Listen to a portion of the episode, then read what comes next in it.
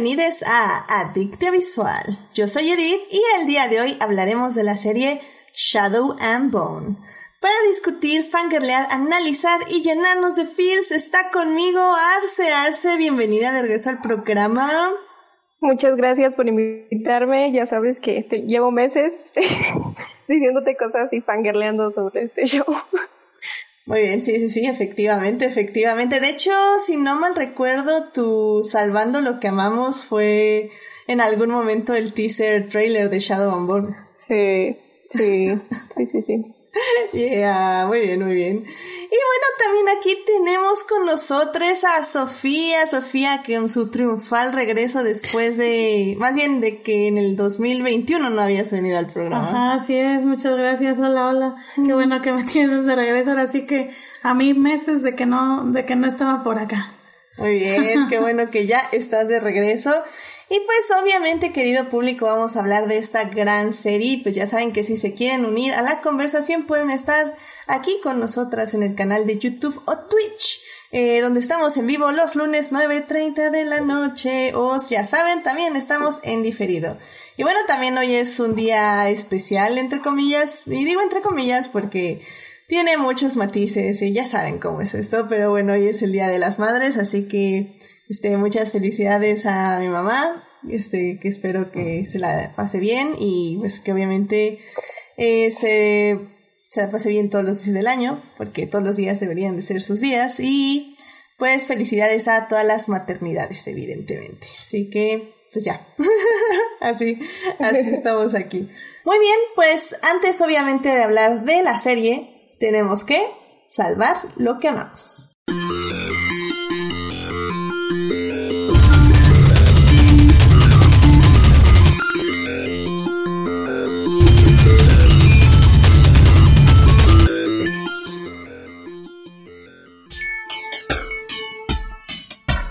Muy bien, pues ya estamos aquí para salvar lo que amamos. Así que, Arce, ¿qué te gustaría compartir con el público esta semana? Desde hace un ratito como que eh, llevo haciendo rewatch de The X-Files y pues la verdad es muy, muy gratificante ver que una serie como con tan noventera, tan, este, tan chistosa, tenga una relación una relación de, de, de, camaradería tan, tan bien retratada y tan, tan interesante y tan matizada y la verdad, este, pues por el lado de, de Scully, una mujer representando el lado, el lado de la, de la ciencia seria, por, entre comillas, y, y poner a un hombre en el lado de, de las mitologías y la, lo paranormal y como muy sensible, incluso más sensible que, que Scully. Se me hace muy, muy interesante esa dinámica y llevo varios meses este, apreciándola de nuevo en todo su esplendor. Muy bien, muy bien. Obviamente la estás viendo por medios... Time Prime. Ah, exacto, por medios legales. Por eso yo decía que la estás viendo por medios legales. Este, ¿Todas las temporadas están en Prime? Creo que sí. Okay. sí, hasta las nuevas, hasta las últimas de hace unos años. Muy bien. ¿Cuántas son? No sé. muy, que chiste. Es que sí, es un formato muy raro. Bueno, muy, muy, muy anticuado. Entonces, pues sí, hay, hay algunas temporadas en las que se, se, se, pone muy extraño el asunto, pero la primera temporada es una obra maestra. Ok. Uf, sí. Excelente, excelente. Muy bien, pues ya saben, ahí está X-Files en Amazon Prime Video para que le echen un ojo y pues se unan en este rewatch nostálgico con Arce. Perfecto, muchas gracias Arce por compartir esto con nosotros. Sofía, ¿a ti qué te gustaría compartir con el público esta semana? Pues aquí aprovechando este el espacio y salvando lo que amamos, pues salvando lo que amo, que es mi trabajo. He estado trabajando nueve meses en este proyecto y este, no sé si se acuerdan o escucharon el programa donde hablé de Masterclass. Pues justamente nosotros lanzamos una plataforma que se llama Grandmasters y nosotros lo que hacemos es casi lo mismo que Masterclass, que son clases eh, en línea. Este, te enseñan los mentores, bueno, tenemos mentores entonces, cada mentor te enseña diferentes cosas. Bueno, les voy a platicar a quienes tenemos. Tenemos a Alex Intec, a Yuya, a Edgar Núñez, a Elena Reigadas, a Lorena Ochoa, a Jorge Vallejo, a Juan Lucas Martín, a José Hernández, a Hugo Sánchez, a José Ramón Fernández y cada mes vamos a sumar igual mentores. O sea, la dinámica es como igual que Masterclass. Vamos a subir mentores cada mes y este, pues es una plataforma que te cobra anualmente. Ahorita eh, fue el pre-lanzamiento y tenemos 20% de descuento. Este, aquí me está haciendo burla. Dale. Pero bueno, tenemos 20% de descuento si se inscriben antes del 20 de mayo, que es el día del lanzamiento oficial. Y la verdad es que sí les recomiendo mucho estas clases. O sea, cada una, o sea, no sé, por ejemplo, si te gusta mucho la música, pues obviamente quieres ver la de la de Alex Intec y la verdad es que sí este te, te enseña muy bien o sea o si eres chef y quieres este no sé aprender a hacer un no sé un, un risotto entonces ahí te va te van a enseñar a hacer un risotto o sea cosas así muy padres por ejemplo la de José Hernández yo que no no sé tanto de de, de, lo de los astronautas y todo eso, pues la verdad está muy interesante saber toda esa experiencia de, de José, Lorenacha igual, pues fue una, una campeona en, pues en, golf, igual, al igual que este Hugo Sánchez. O sea, Hugo Sánchez también tiene bastantes, este, ¿cómo se dice? Premios. Este, ahorita se me fue el nombre de la, del término. Pero sí, no, este, se le dice otra, otra, otra manera. Pero bueno, es que tiene un nombre muy chistoso. Pero la verdad, como yo no sé mucho de fútbol, pues no, la verdad no sé, no les puedo decir muy bien. Y, o sea, él también te enseña cómo, cómo hacer una buena chilena, o sea, de, de, hay de todo, o sea, si no, si no te gusta, no sé, el fútbol, pero pues hay de música, hay de cocina, hay este, este Juan Lucas Martín te enseña a cómo, este, cómo relajarte, cómo, este, suprimir esos miedos que tienes, o sea, mucho de la psicología, o sea, hay de todo, entonces, les recomiendo que visiten la página. Se llama, bueno, le ponen www.grandmasters.academy.com. Más bien, punto .academy, y así hasta ahí. Porque el com no está, perdón. Este, y pues ya este, se van también, nos pueden seguir en las redes sociales en Instagram, que es Grandmasters Academy. En Facebook estamos como Grandmasters. Y este Twitter también ya lo sacamos apenas, este, estamos igual como Grandmasters Academy. Y pues ya, no sé qué más. Pues, sí. pues o sea, eh, o sea, yo no me estaba burlando, lo que, lo que yo digo es que me encantaría decir, y Adictia Visual tiene un código de descuento porque Grandmasters nos patrocina, pues, ¿verdad? Pues es que no, es, código, ahorita no, no, tenemos código, pero pues sí tenemos descuento para que se inscriban antes, antes del lanzamiento. Pero bueno, y este, Adictia Visual todavía no es patrocinado. Todavía no, todavía no tenemos el dinero. el dinero suficiente. Pero bueno. No pido mucho. Bueno, el punto es que, ah, bueno, y también este, o sea, funcionamos y todo igual como Masterclass. Y igual eh, contienen los workbooks para que se vayan guiando. Por ejemplo, en las recetas de, de los chefs, ahí te van a venir. Y pues ya. Muy bien, muy bien. Bueno, pues ya saben, ahí chequen las redes sociales de Masterclass. No, Gran Masterclass. Bueno, también. Ok. Por, por, por, eso no me paga nadie. Sí, porque se confunde. Porque confundo. Sí, bueno, y la. Es como.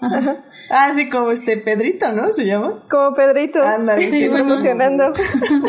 y, ah, y ahorita que, que, uh, que ya confundió a Ale con, con Masterclass, eh, o sea, la, la diferencia que tenemos con Masterclass es que pues nosotros somos puros hispanos, o sea, latinoamericanos. Y ellos tienen pues personas este, gringas, ¿no? O, o, de otros países de Europa. Entonces nosotros pues es todo en español. Entonces es lo que nos diferencia pues de ellos. Muy bien, muy bien. Pues bueno, ya saben, sigan a Grandmasters Academy en sus diferentes redes sociales y pues aprovechen el código de descuento que, bueno, el, descuento de 20%. Ven, por eso no me patrocina nadie, maldita sea. Pero bueno, pues muchas gracias por compartir con esto con nosotros, Sofía. Y bueno, pues ya para cerrar esta bonita sección, yo les quiero compartir que hace mucho tiempo que no hablo de Fórmula 1, o sea, como hace tres semanas. y les quiero decir que el gran, gran Lewis Hamilton, este, Sir Lewis Hamilton, por favor, no, no sean igualados, este, ya consiguió por fin las 100 poles rompiendo el gran, gran, o sea, o sea, ya esto es, esto es historia. Eh, 100 Poles es básicamente, es el, el automóvil, bueno, el corredor de Fórmula 1 que es más rápido y que gana eh, la calificación, así se le llama básicamente para determinar cómo van a salir en la parrilla. Eh, se corren los sábados unas carreras y el que haga la vuelta más rápida es quien se lleva la pole position.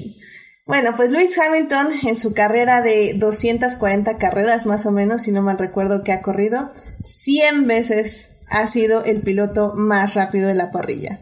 Así que, en serio, qué genial. Eh, Luis Hamilton se lo merece absolutamente todo. Y, y, me encanta, me encanta. Amo a Luis Hamilton. Y, y, pues que siga, siga ganando. Obviamente también ganó, ganó, la carrera. Digo obviamente, pero realmente fue una carrera muy reñida. Este le ganó por estrategia a Max Verstappen. Y la verdad se está poniendo muy emocionante. Este año sí hay competencia y obviamente la va a ganar Luis Hamilton, porque es increíble. Así que bueno, ese es mi salvando lo que amamos. Y pues ya con esto, evidentemente, nos podemos ir a hablar de series.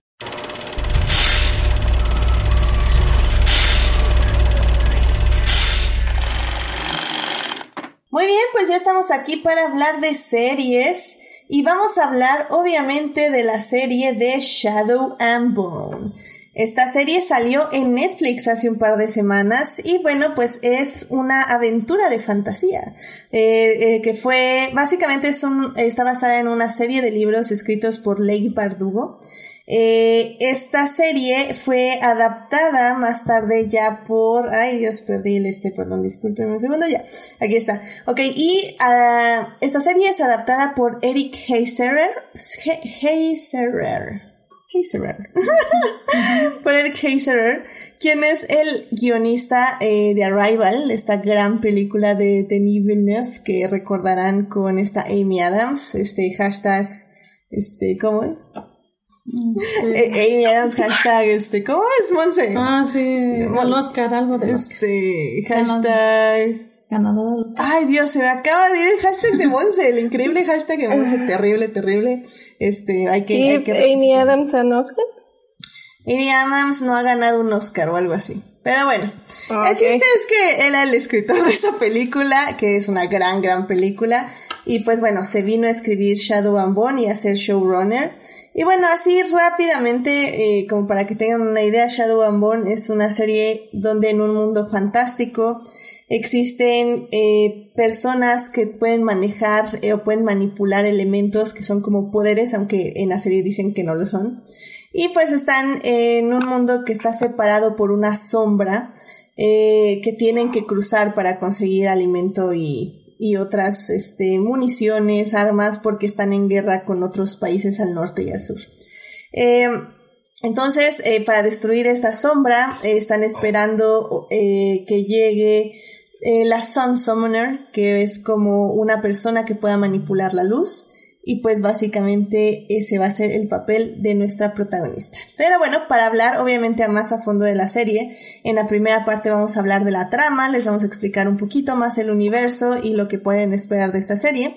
En la segunda parte les vamos a hablar de los personajes de esta serie. Y en la tercera parte les vamos a hablar de la adaptación de libros, qué tal nos pareció. Yo tuve la oportunidad de leerme el primer libro de esta trilogía y bueno, y un poco también como el showrunner combinó varios libros de esta saga para tener como una serie mucho más rica y creo que le funciona muy bien, pero bueno, de eso vamos a hablar obviamente en la tercera parte. Así que, sin más, vámonos a la primera parte. Donut hole, but a smaller donut with its own hole, and our donut is not a hole at all. Muy bien, ya estamos aquí en la primera parte para hablar de la trama de Shadow and Bone. Y bueno, así eh, creo que vamos a hablar esto obviamente mucho más a fondo en la tercera parte, pero bueno, sí les tenemos que decir que bueno, eh, Shadow and Bone es parte de una serie de libros y hace así, si, sin adentrarnos tantito, nos podrías platicar un poco en qué consiste esta serie de libros y en qué se basa la serie? Creo que lo es lo que hablé más o menos en el Salvando lo que amamos de unos, unos programas atrás, que es el Grishaverso. El Grishaverso es lo que creó Libardugo. Este es son diferentes series de libros que van adentrando este y introduciendo nuevos personajes a este universo y tienen diferentes temáticas muy interesantes. Este, la primera trilogía fue la, o sea, Shadow and Bone fue literalmente la, este, la primera novela de Lynn, la primera novela publicada de, de Y entonces, eh, pues tiene muchas tropas que ya conocemos como este The Chosen One y tiene como que una manera de escribir yo creo un poco más, mm, bueno, menos avanzada que lo que están manejando en las siguientes series. Y, ¿qué les puedo decir? Ay, ay, ay, creo que me interesa más saber cómo, cómo la recibieron ustedes, cómo sintieron la carga de información, porque es muchísimo. Y este, cómo, cómo cómo sintieron la serie para mí. Yo, yo empecé a verlo y yo pues conozco los personajes y no sé, como que los llevo en mi corazón y entonces cada vez que aparecen, yo sé de qué, o sea, yo sé lo que está pasando, pero ustedes les presentaron muchos personajes muy rápido, yo sentí. Sí, um, mira, antes de adentrarnos a eso, que obviamente sí es algo que quiero tocar porque sí es algo que me pasó y también quiero obviamente saber la opinión de Sofía. Este, sí, me gustaría nada más decir que Efectivamente, bueno, para quienes no sepan bien qué es esta serie o de qué se trata, pues es básicamente, tiene ocho episodios, ocho episodios que yo creo que en este aspecto Netflix lo hizo muy bien porque no sentí ningún episodio de relleno. Realmente creo, Arce, como tú bien dices, la serie tiene muchísima información. Y no es que esté mal repartida ni, entre los episodios ni nada, o sea, realmente siento que todo está donde debe estar y no sobra ningún episodio. Hasta yo creo que me faltaría un episodio.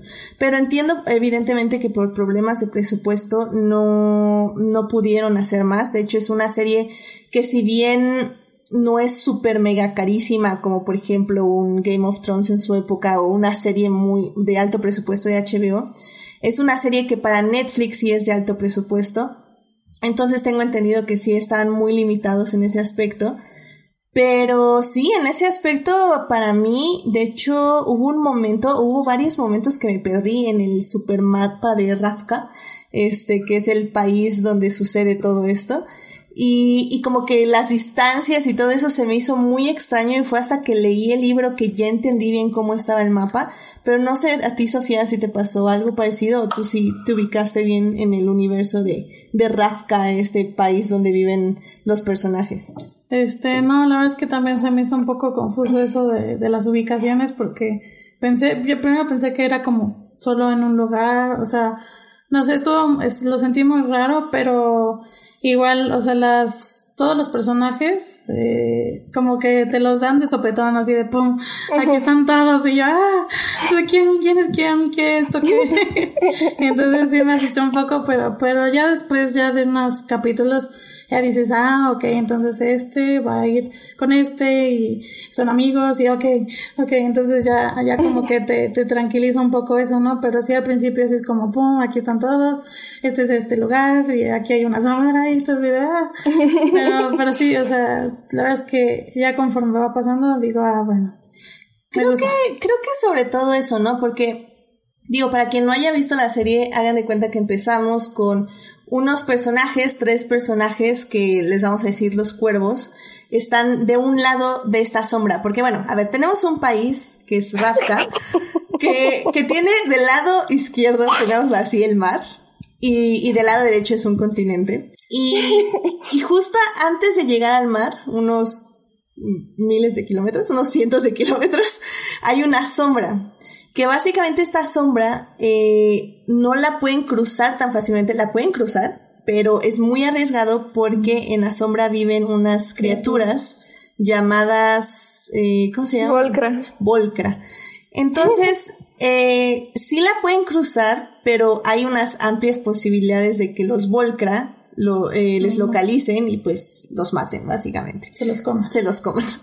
y este, entonces empezamos con, con los cuervos del lado del mar, de la sombra, eh, y tienen que cruzar hacia el otro lado y luego tenemos a Lina, que es nuestra protagonista, que también quiere cruzar la sombra, pero está del otro lado. Entonces, justo en el momento en que cruzan, como que yo no entendí quién se había quedado de qué lado y como alguien llegó del otro lado y luego alguien pasó al otro y yo sé como, ¿qué? ¿Qué? ¿Qué? ¿Dónde estamos? Rayos. Sí, ahí fue cuando dije, no sé qué está pasando, pero en algún punto van a llegar a donde tienen que llegar y todo bien con eso.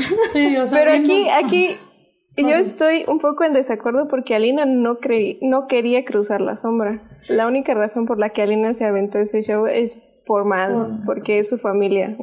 Sí, porque no ah, quería es que ¿sabes? No es, no es na- no tiene nada que ver con la motivación. Más bien es que ves que uno de su barco sí cruza al, al lado donde están los cuervos. Entonces, yo no entendí Pero aquí- si, si Alina Ajá, cruzó o se regresó. Y bueno, ya luego, ya que procesas la información, Ah, sabes que su barco se regresó y el monito que saltó del barco salió corriendo hacia el otro lado de la sombra. Entonces fue, en ese momento fue donde yo me perdí porque no sabía si Alina estaba del otro lado o se había regresado. Como que no nos Pero quedó muy claro. Ajá, ajá, ajá. Aquí hay otra cosa. Los cuervos no están en, Ravka. Los, los cuervos Ajá. están en Kerch, que es una isla. Sí, sí, sí. Este, en la ciudad de Ketterdam, que está basada en la, re- bueno, Kerch está basado en la República danesa, no, en la República holandesa de, del siglo XVII y XVIII. Y Ravka está basada en Rusia imperial. Y pues Fierda, que es el país al norte que, que trata de cazar grishas, este, grishas son estas personas con poderes, creo que no se ha mencionado la palabra grisha.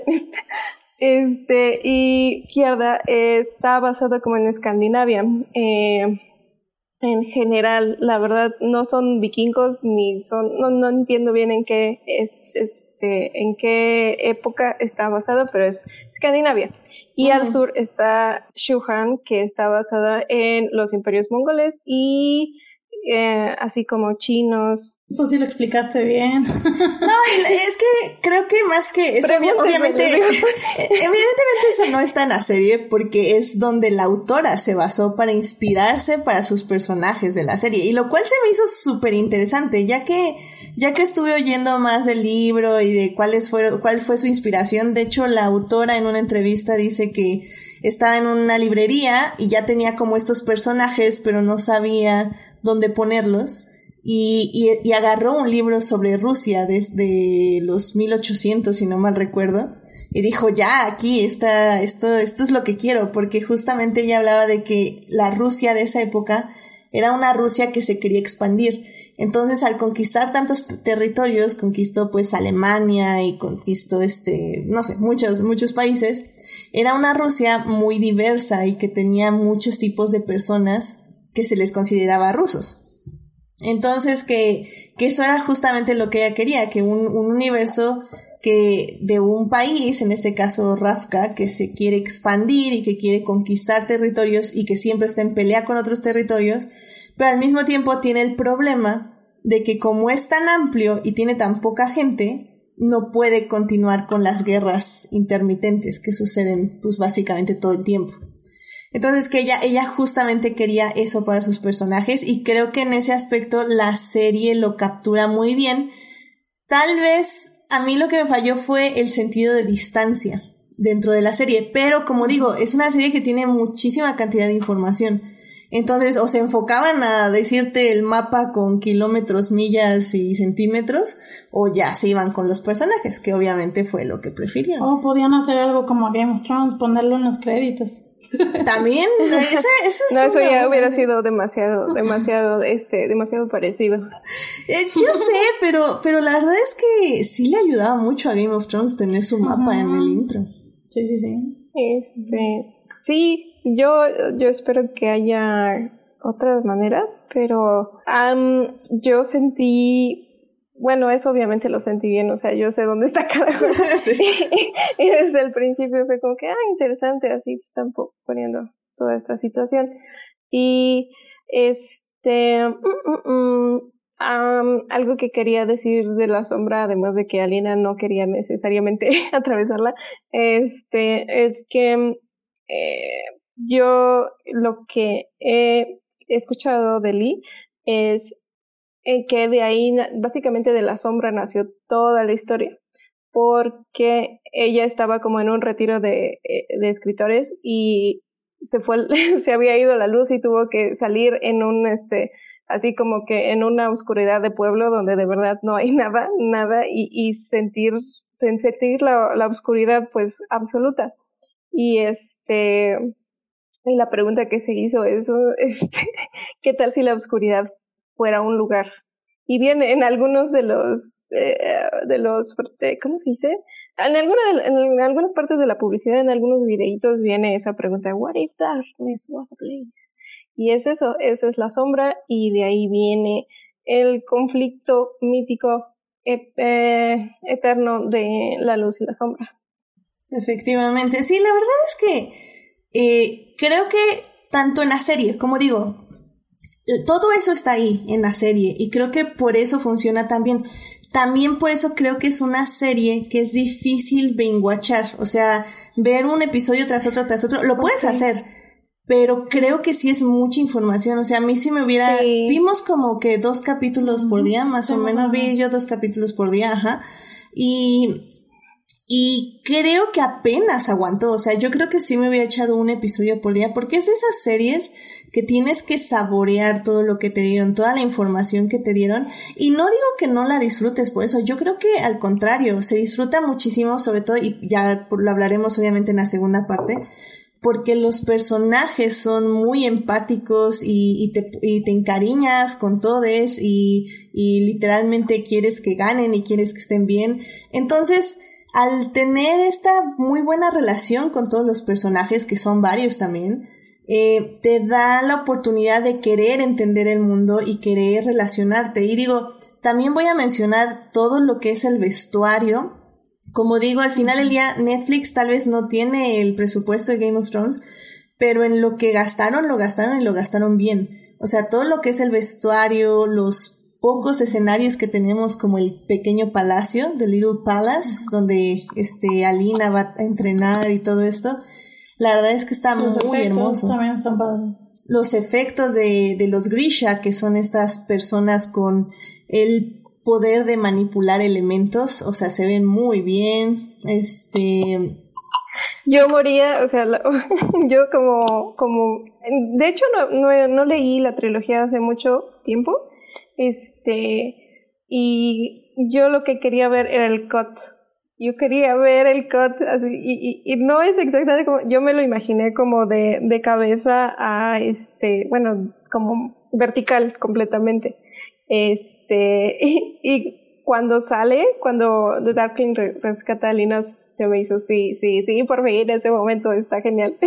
Sí, está, ese está padre. Este, el COT, eh, para quienes este, no hayan visto la serie, es básicamente un poder de el villano de nuestra serie, o bueno, al, al que creemos que es el villano de la serie, eh, que es básicamente su poder, porque, bueno, y de esto vamos a hablar ya más en la segunda parte, pero es básicamente el contraprotagonista de la serie, que es una persona que tiene el poder de la oscuridad. Y en la serie nos dicen que él es el tataranieto de la persona que creó esta sombra. Entonces todo el mundo lo tiene en mala consideración porque él no la puede revertir, él, no la puede quitar. Y lo que él le dice a Lina es que está tratando de quitar la sombra para que pues otra vez Rafka sea poderosa. Porque también hay algo que manejan en este universo que se me hizo muy interesante, que es justamente la percepción entre personas, las jerarquías sociales y obviamente las, eh, pues las diferencias y las exclusiones que hay. Porque bueno, tenemos primero que es la gente normal, comillas, comillas, y la gente que puede controlar elementos, ¿no? Son los Ajá. Otskatsatskia es la gente normal y los grishas son grishas. Otskatsatsia, muy bien. Así se llama uno de los capítulos. I mean, yes. Moguls, para quienes no entiendan. Moguls, bueno. Hay que agradecerle a Daniel Radcliffe que escribió Harry Potter que tenía una palabra muy fácil, moguls. Pero sí, no, y como decimos, eh, la serie está basada mucho en la cultura rusa, entonces sí tiene muchas este, palabras de este tipo, lo cual está padrísimo también porque creo que no es algo muy común, eh, entonces está padre. Pero bueno, y están eh, los grishas, que son las personas que pueden manipular en elementos. Entonces tienes, por un lado, esa división. Eh, lo, los otskatsiatsats. todo mal. los. Mira, ah, otra cosa que me gustaría, que, que también haría fácil mencionar esto, Ajá. es que la primera armada es este la, el ejército normal del rey y la segunda armada ya es el, ejército grishas. de grishas. ¿ok? Entonces podemos hablar de primera armada y segunda armada. Excelente. Ok. Entonces tenemos la primera armada que no confía en la segunda armada porque los grishas eh, se hicieron como útiles, se podría decir, para el rey, eh, quien gobierna Ravka, eh, cuando se creó la sombra, porque los les grishas ayudan a cruzar la sombra con sus poderes de fuego y con sus poderes de viento y etc. Eh, entonces el, el segundo ejército pues siempre ha sido perseguido cual brujas eh, por el primer ejército, la primera armada. Y por la primera armada, sino que han sido perseguidos. Y también tenemos estas divisiones de países, ¿no? Que, que esto es un poco que, lo que hace la serie, que te dice, bueno, es que en al bajo están los eh, Shu, Shuhan, creo que Ajá. Shuhan, Ajá.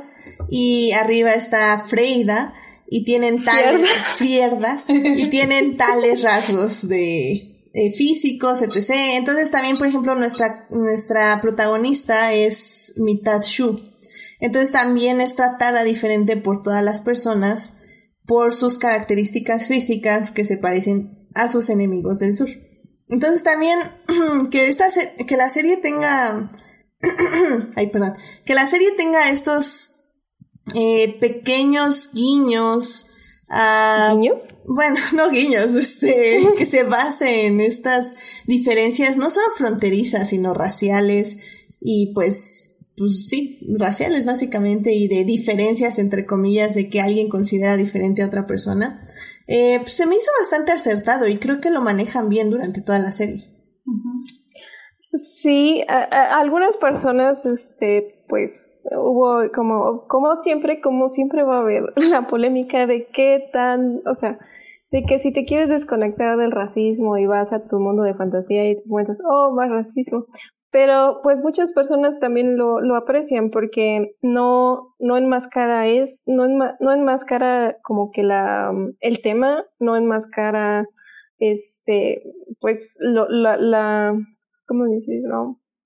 No enmascara el problema que es el racismo, la discriminación y este incluso la división de estatus sociales. En el libro está un poquito todavía más adentrado la, la cuestión de, de quién tiene poder y quién no lo tiene. Este, lo único que sí no estoy de acuerdo es que el segundo, la segunda armada no estaba perseguida por la primera armada. Las, la- ambas armadas sirven a, a Ravka y los grishas sí son perseguidos en diferentes lugares por diferentes razones. En Ravka se supone que es como donde viven mejor porque pues son adoptados básicamente por el Darkling y se convierten en un ejército.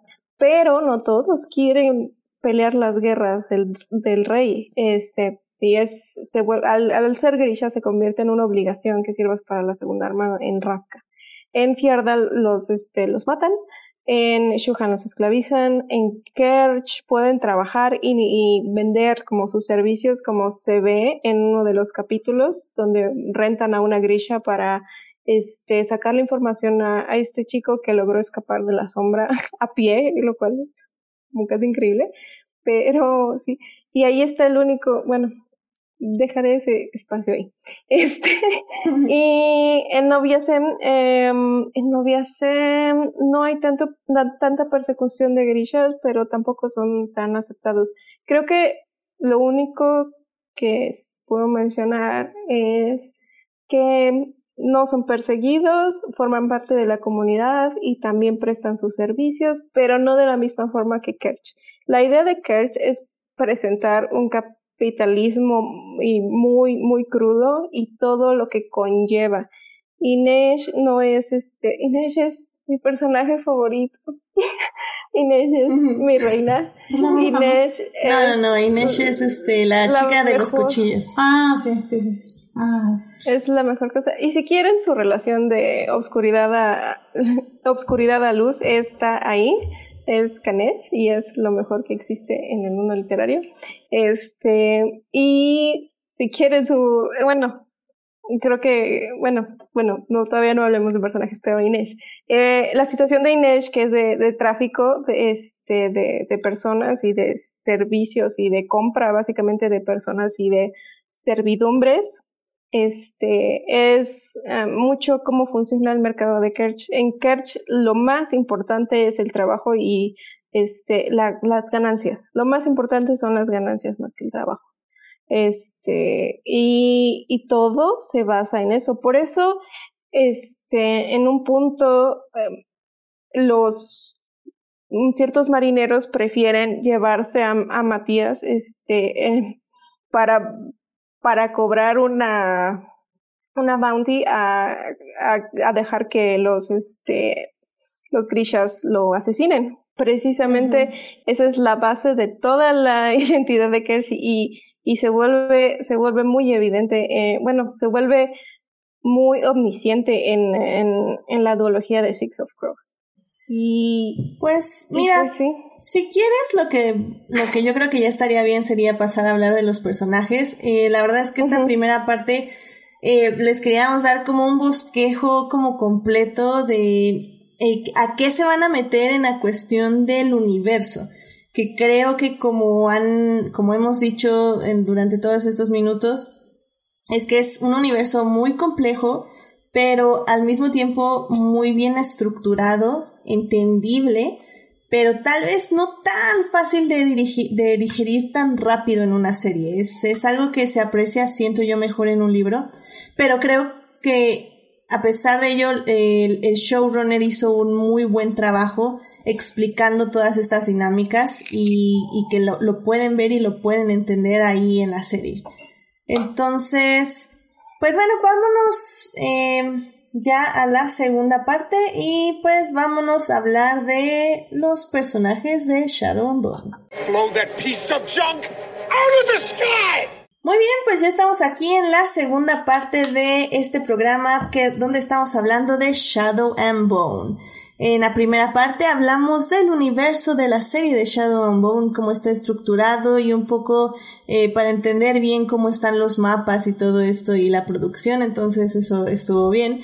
Pero bueno, evidentemente la serie tiene toda esta estructura y todo este universo, pero lo que más nos interesa aquí es evidentemente la historia de los personajes. Y bueno, vamos a tener que hablar de de las diversas historias porque tenemos bastantes personajes eh, de los que podemos hablar. En específico, yo diría que hay tres historias. Está la historia de Alina, que se junta con el Darkling eh, y con, o bueno, en, la serie se llama eh, Alexander. Y con Mal, que también es otro de los personajes. la segunda trama es con los cuervos, que bien, como ya decía Arce, está eh, Ineg, que es parte de Jasper, Jasper, y, y, se me fue el otro que... que Casbreaker, Cas. Cas, Cas, muy bien. Cas. Y bueno, y tenemos una tercera trama, que es básicamente esta Nina, si no mal recuerdo. Y... La bruja. No, Nina, la este que, que están en el norte y que viajan en el botecito. Y... Bueno, ahorita vamos con eso. ¿Botecito? sí, ¿no? En el bote de esclavos, básicamente. Por eso la bruja. Bueno, que dice que es, que dice que es bruja. Sí. Bueno, ok, tenemos esas tres trabas. y bueno, pues bien, vamos a, a to tocar primero creo que la de Nina, que es como la más sencilla. Eh, Eh, yo no sé tú, Sofía, cómo sentiste esta trama. Eh, personalmente creo que me sobró un poquito, aunque al final ya entiendo por qué la pusieron. Pero, pero tú cómo la sentiste? Sí, pues igual, o sea, sentí que sobraba, pero, o sea, bueno, a mí me entretuvo, ¿no? Porque sí estuvo, estuvo chistoso ver cómo se odiaban primero, ¿cómo se llama? El Matías. Matías, ajá, primero se odiaban y que, que o sea, y luego que hasta que lo salvó ella como tipo Titanic, de que sí pudo caber en, en, el pedazo de barco. y como no lo hizo, él no lo hizo este, ¿cómo se llama? Kate Winslet con, Leo. con Leo. Pero bueno, ahí lloramos. y luego como él, él, lo rescata a ella y así de, del odio al amor. Entonces eso estuvo entretenido, pero pues sí, como que sobra, como que quieres ver más de acción de los otros. Entonces, pues sí, o sea, me pudo haber sobrado algunas cosas. Sí, de ellos. Sí. sí, ¿Y, ¿Y, tú, Ale? ¿Tú cómo lo sentiste? Eh, pues sí, como digo, o sea, creo que igual me sobró. Eh, no, no que me molesten, creo que la actriz Daniel eh, Galligan y este Ajá, y este Callahan, este, lo hacen muy bien, o sea, tienen muy buena química, eh, un poco torpes y así, pero, pero bueno, es, es la típica trama enemies to lovers, este, con malentendidos. Creo que es un poco precipitada la trama. También, o sea, no entiendo muy bien este cambio que tiene el personaje de Matías, así como de odiarla, como que le caiga bien, o sea, como que no me es suficiente. Pero como digo, o sea, funciona porque tienen muy poco tiempo de pantalla y realmente nada más era una introducción a lo que va a ser ya la segunda temporada que ya se van a unir con otros personajes que, bueno, estaba pensando qué tantos spoilers les vamos a dar, pero bueno, digamos que con Enemies to Lovers ya lo saben todo, pero y como digo, eh, si no han visto la serie quédense, no trataremos de no dar tantos spoilers, los vamos a reservar para la tercera parte, pero bueno, es como muy obvio desde un inicio lo que va a pasar. sí, es obvio, pero tal vez yo no la siento tan precipitada porque sí pasa tiempo. O sea, nosotros estamos distraídos por las otras tramas, pero siento que sí pasa tiempo y siento que sí está como bien estructurado como esa esa historia de, de bueno ese cambio de para el chavo que por cierto muy buen cast bueno, está muy, este, está muy guapo, pues. está muy guapo. Yo siempre, yo siempre me imaginé a, a Matallas como este, The Witcher. Ah, como este. En mi mente era The Witcher. sí, no pues podía dejar de imaginarlo así. Sí, pues es que tiene el pues, cuerpo. Sí. sí, y esa es la idea, como que un, un este, un, un fuerte Sí, un brooding lump of muscle, como le dije, como le dice Nina. Claro. Y, y, y, pues es genial, es, es, esa relación es muy bonita y, y yo también siento como que no, no, como que hay ciertos momentos que me faltan y la ventaja de los libros es que estás leyendo desde dentro de sus perspectivas entonces entiendes todo lo que Montañez está pensando y todo lo que le han, este, cómo le han lavado el cerebro y cómo lucha contra eso constantemente y cómo aprende que una Grisha no es nada de lo que le habían dicho. Este, y sí, sí, creo que eso es, es difícil de, de retratar y fue un poco sutil. Las actuaciones fueron muy buenas, pero aún así como que yo a, eso, a esa relación creo que les falta un poquito de tiempo y es es referente al runtime. Creo que este me, me hubiera gustado como más, más espacio entre las escenas, más tiempo para digerir lo que está sucediendo principalmente. Y son mis amores. Todos los cuervos son mis amores. Ah, sí. Muy bien, sí, sí, sí. Y bueno, nada, rápidamente vamos a contestar una pregunta del público. Este, Julián García en Twitch nos dicen, si, nos dice, si soy mogul, ¿puedo verla? Sí, Julián, de hecho, este, yo y Sofía la vimos, este, por primera vez sin leer los libros. Yo leí los libros, bueno, un libro, este, después de ver la serie. Eh, y como digo, me, me llamó tantísimo la atención, me llamó tanto la atención que dije, oye, el libro pues debe, o sea, o está más complicado o está más sencillo, no sé qué pasó, está, se ve que está, va a estar padre. Y, la verdad, sí, digo, de eso vamos a hablar ya más en la tercera parte, pero, Pero sí, como digo, creo que es mucha información y se vale regresar la serie o repetir un episodio por si se pierden en algo. Pero sinceramente, la verdad es muy entretenida y, la recomendamos para todo público. Sobre todo si no han leído los libros. Sí, literal, yo soy fan de Ben y llegué por, por Ben. O sea, literal, no sabía nada y nada de nada y pues gustó. y bueno, ahorita vamos con Ben, pero este, justamente hablemos también de la trama, de la segunda trama, que son los cuervos, que pues como ya decía Starce es este, Escas, eh, Brecker, Iñeg, Gafa y Jesper Fay eh, Gasbreaker, Inés Gafá y Jesper Feihi. ¡Ay, whatever! Estamos en México. No, no whatever. Es, es, este... no. Lo intentamos, lo intentamos, lo intentaré, lo juro. Afortunadamente no son personas reales, pero si son personas reales, lo intentaría. Para mí son, son muy reales. ok, ok.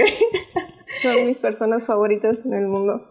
Y bueno, son sus amigos. Son sus amigos. y bueno. No así, pero los amo. no, y la verdad es que en las series se hacen eh, muy amables, eh, de, de, que los podemos amar. Y también son, bueno, no, no son amables porque son, no mercenarios, pero casi. eh, y, y la verdad es que creo que son los tres personajes que le ponen mucho corazón a la serie porque son los personajes que nos aportan la comedia ligera, eh, que nos dan estos momentos muy bonitos donde dices, oh, donde dices, ay, qué padre, wow, varas, increíble. O sea, tienen, eh, como, vi un artículo, creo, que decían que eran como, como los James Bond de Game of Thrones, algo así, pero, pero en, en este, en Shadow and Bone. James Bond. O sea, tienen como sus aventuras, por decirlo de alguna forma, de tipo de espías, donde tienen que usar su ingenio para salir adelante. Y creo que eso nos da un muy buen equilibrio con la trama que vamos a hablar ahorita ya de Alina, bueno, más adelante. Pero para mí funcionaron increíble. Sí, no, y aparte que tienen un buen compañerismo entre los tres, o sea, hacen muy buena química. Son muy buenos actores, sí, indudablemente. Estoy tan contenta con el cast que no puedo decirlo.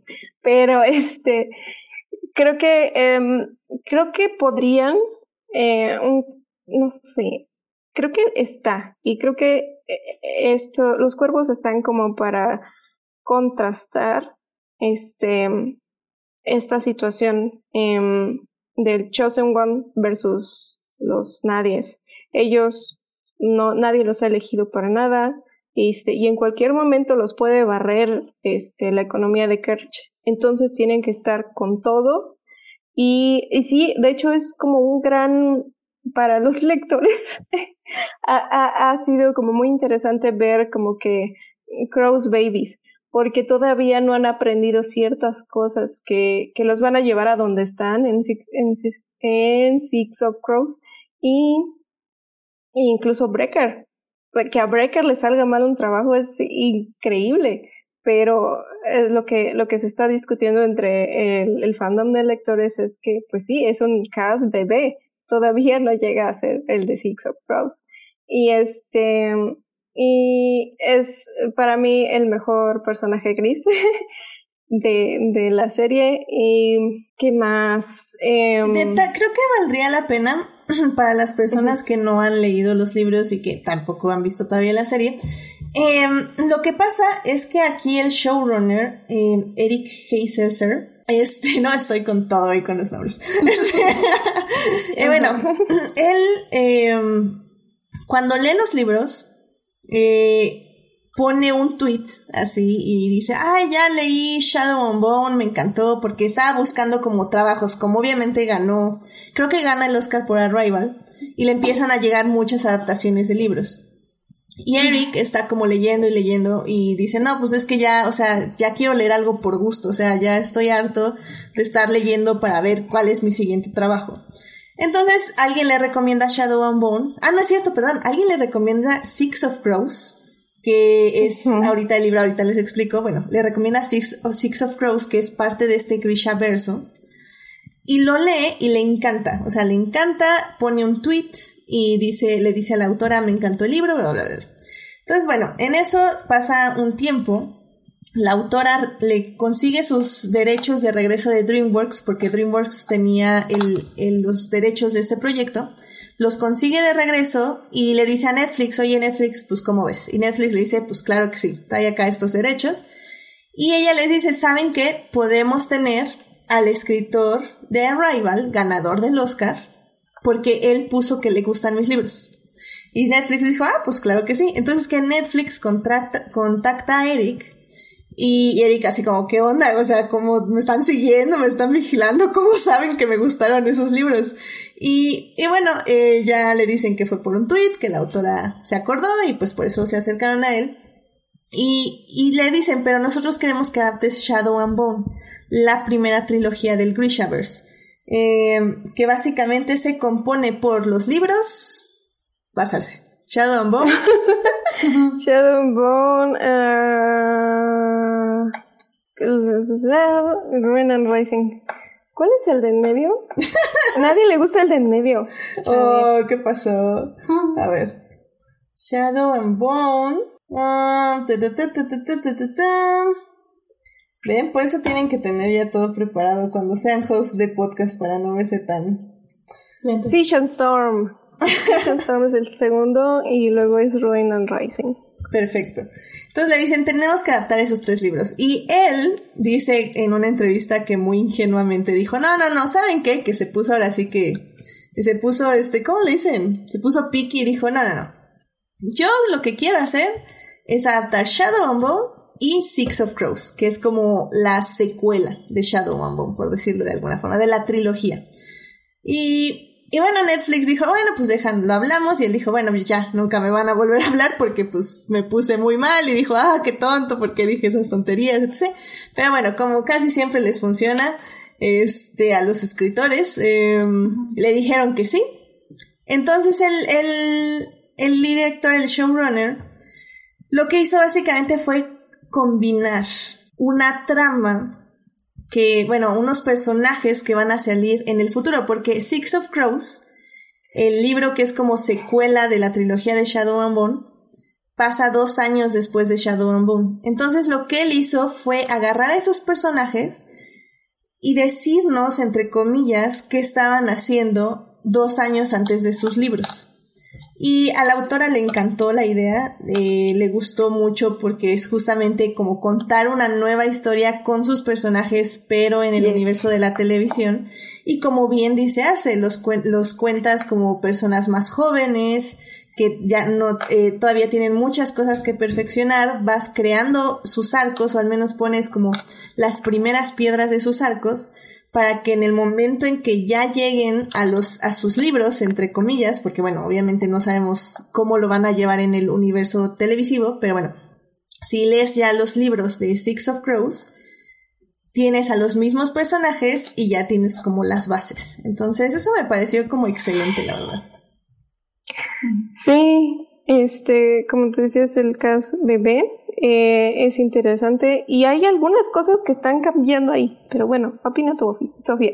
Ah, Pues a mí me gustó mucho, o sea, porque una no son conocidos, bueno, la mayoría son nuevos, o sea, bueno, yo no los había visto. Y este, y pues sí, o sea, están muy acertados todos, o sea, tienen buena química. Eh, pues, ¿qué más les puedo decir de eso?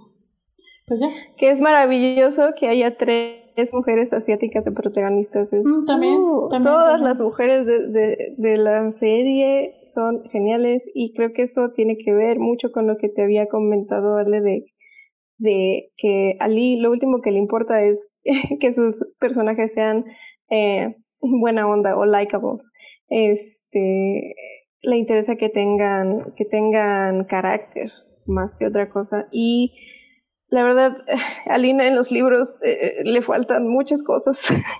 y pues, pero, pero eh, en, en, en, la serie uno de los grandes cambios es eso, como que sí, tiene carácter y tiene mucha más profundidad que, que lo que yo había leído.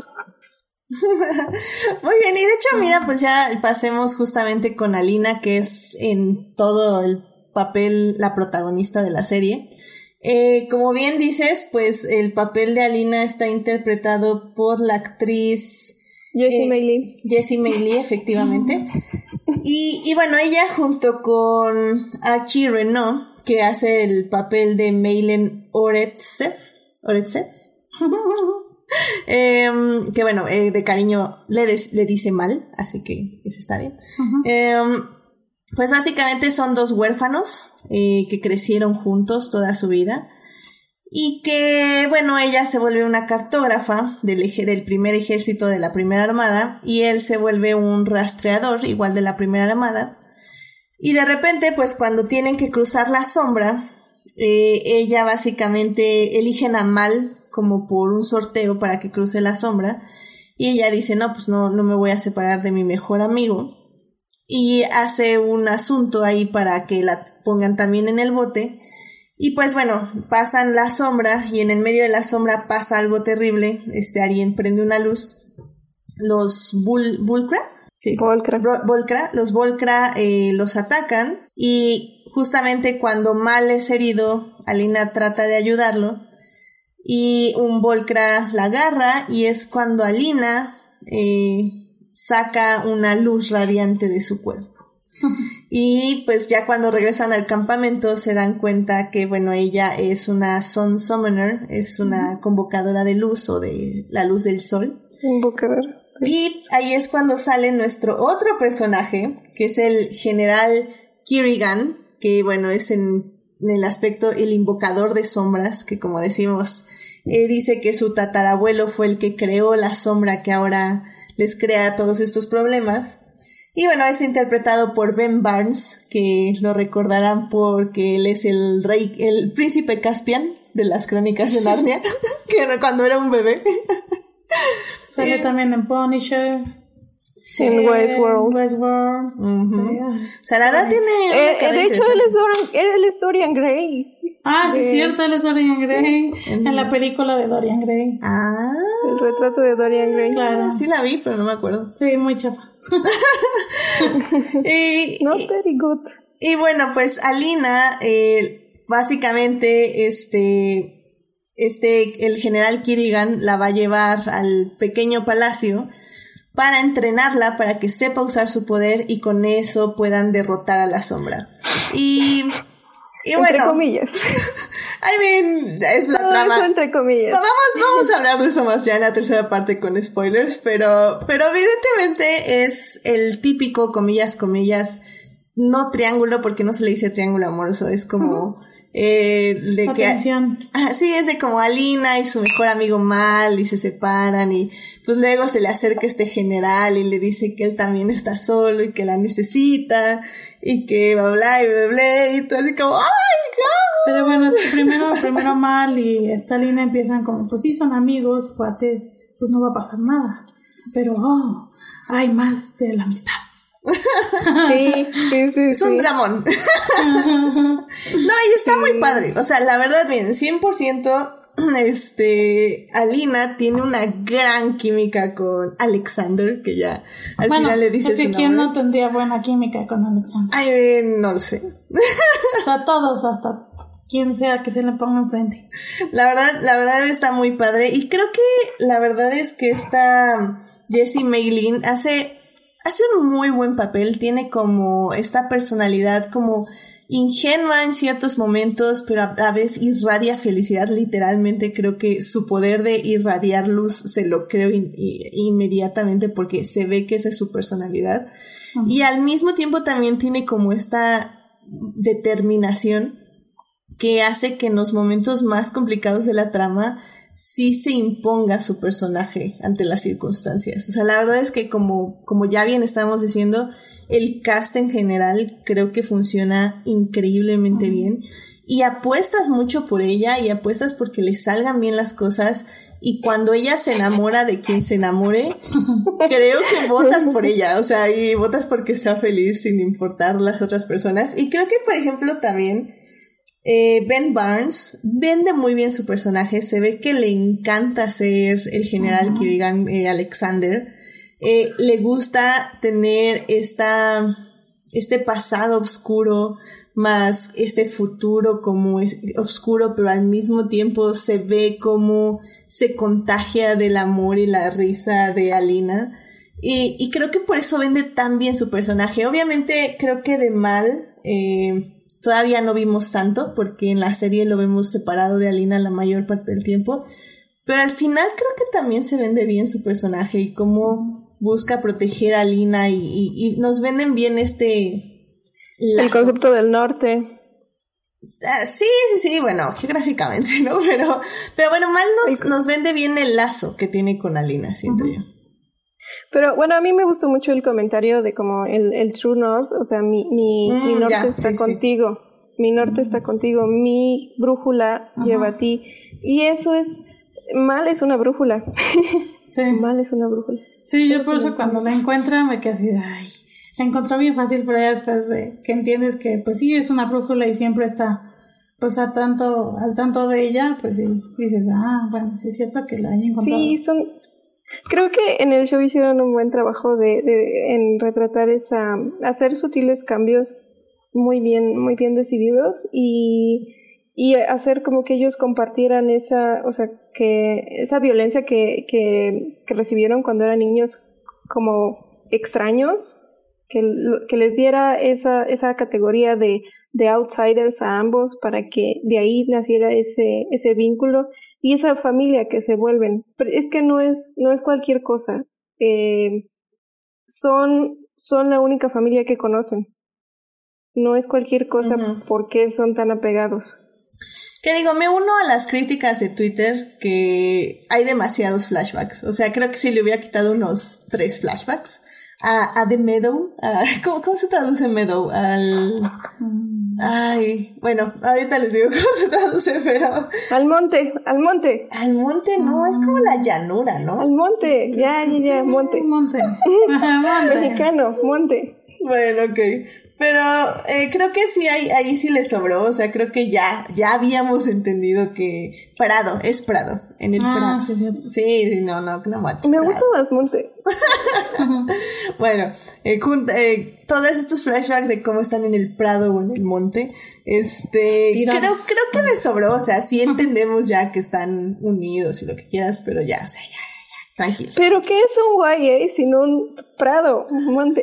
Sí, pero menos prado. O sea, creo que eh, una tuitera los contó y creo que eran como ocho meadows. entonces no es tanto, pero sí se siente mucho. Yo le hubiera quitado tres o cuatro meadows. Eh, tres. Sí, se, se vuelve insistente. O sea, Es como Alina está enamorada de Alexander, pero acuérdense que existe la, el prado, el monte, y todo así como, sí, no, no me importa. ¿Enamorada? ¿Enamorada? Ah, bueno, bueno, eso ya es, spoilers. la atención, la atención. Sí, solo es... Es el amor. Lost. Exactamente. No, no, no. Y es que quién no, o sea.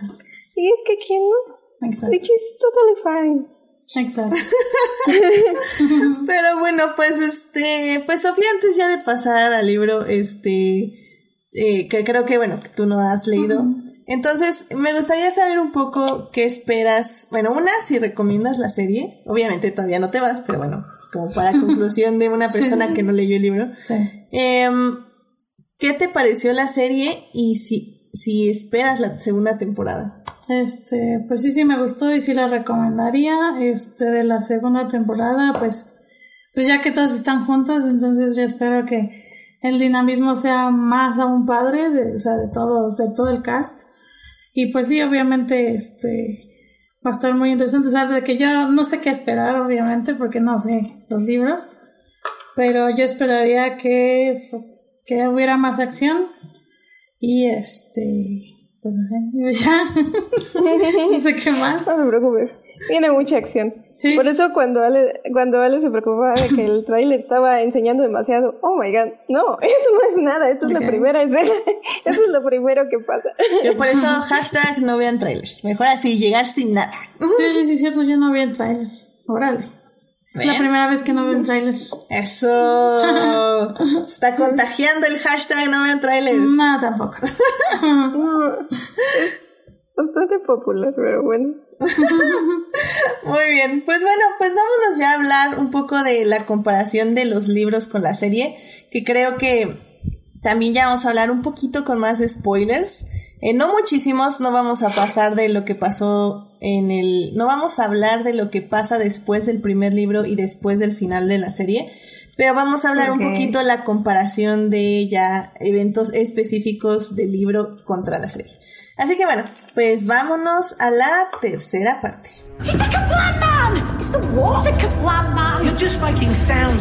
Muy bien, pues ya estamos aquí para hablar de Shadow and Bone en la tercera parte de este podcast. En la primera parte hablamos del universo de Shadow and Bone, cómo está estructurado y cómo le podemos entender. En la segunda parte hablamos de los personajes de las tres tramas principales que están en la serie.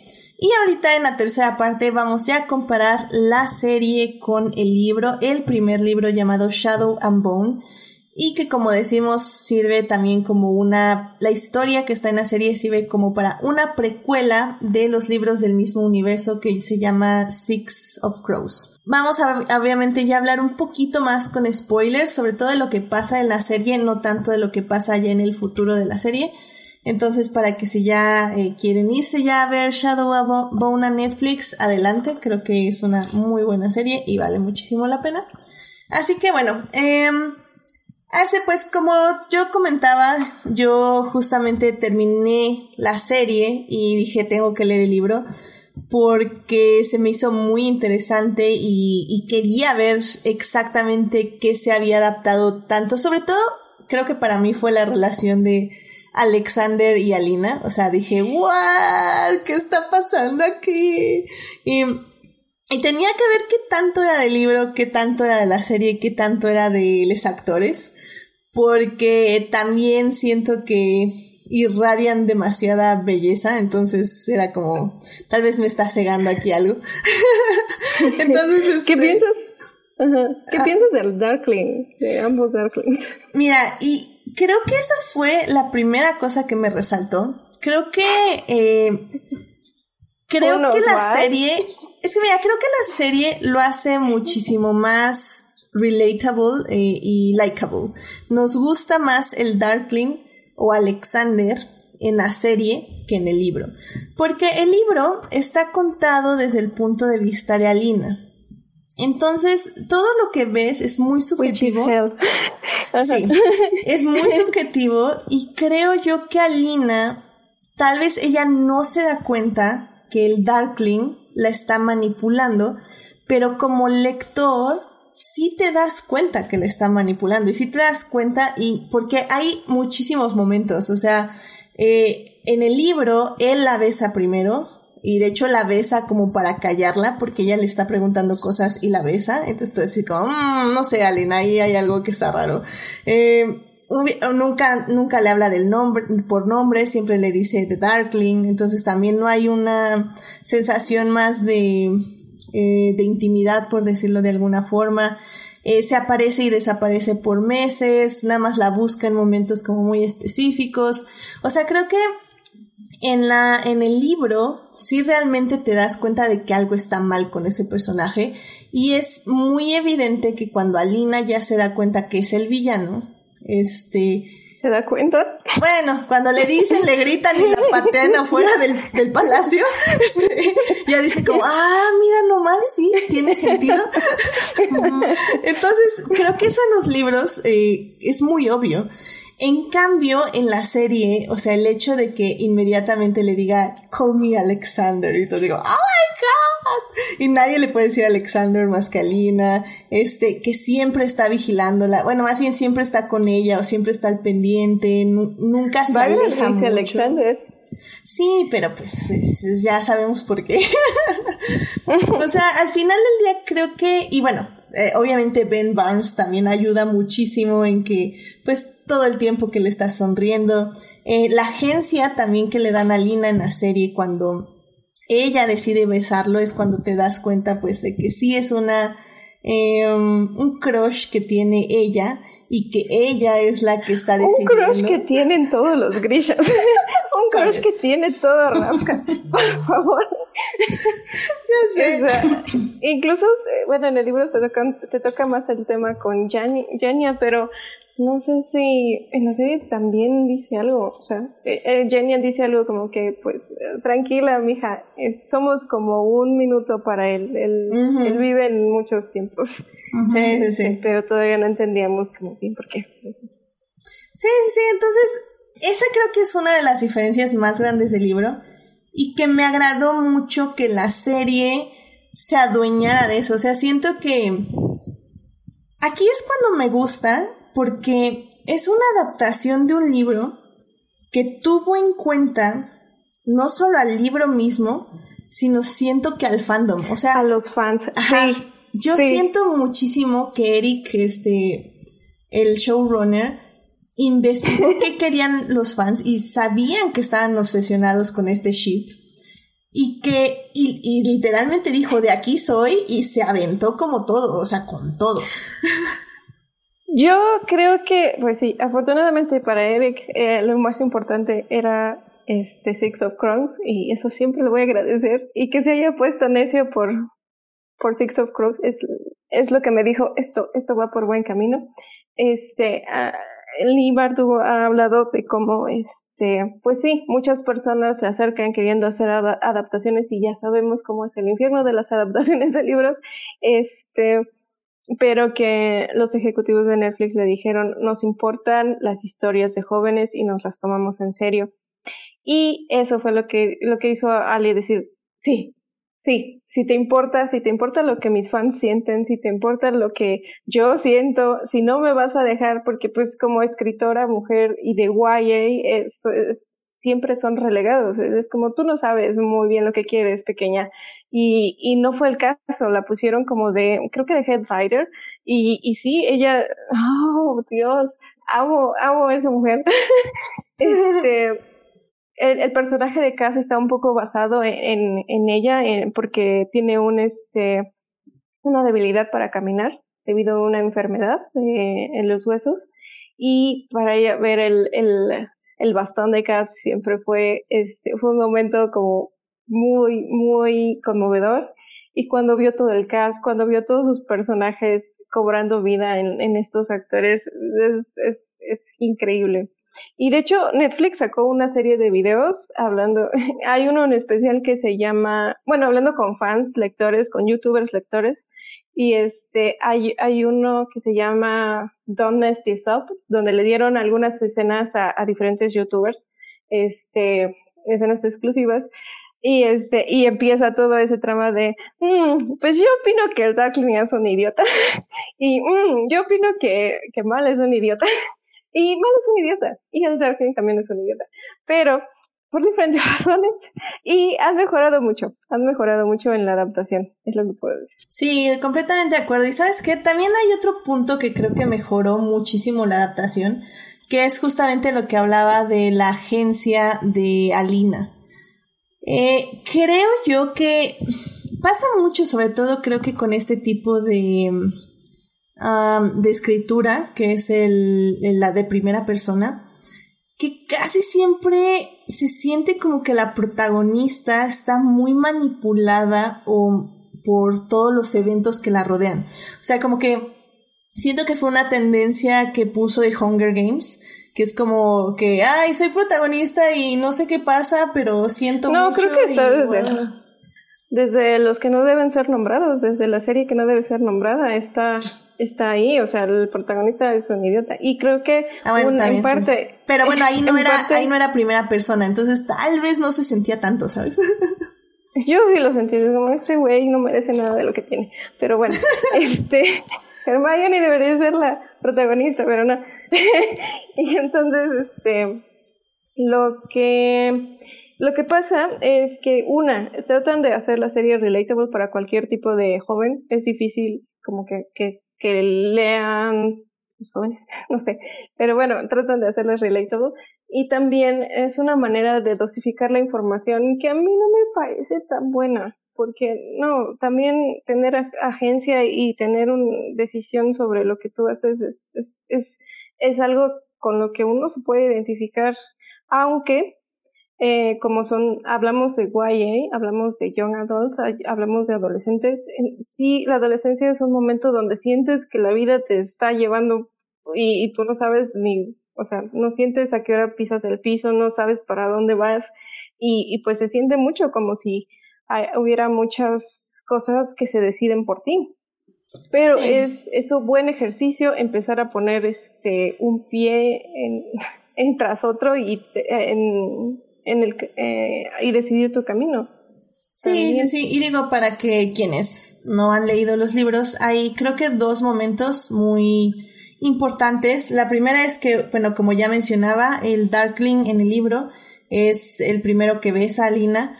Entonces, como digo en el libro, pues la verdad sí se siente muy manipulador porque es el típico de Alina de ay, pero ¿por qué parece ser que todos me odian y, y me odio a mí misma y bla, y, la besa y todo así como, mm, o sea, te está contando sus emociones y sentimientos y la callas, con un beso, o sea, okay. Y, ah, bueno, y como que esto se ve raro, ¿por qué las puertas están cerradas? Y ah, te, beso y ya, te callas, y se le olvida. Eh, entonces se siente como muy feo. Aquí en, en la serie, ella hace el primer beso y de hecho hasta él dice como, ay, eh, las, ah. no, no, no hay muchas personas que me sorprendan, Mr. Stackoff. Y tú digo, oh my god. Entonces es muy, muy padre.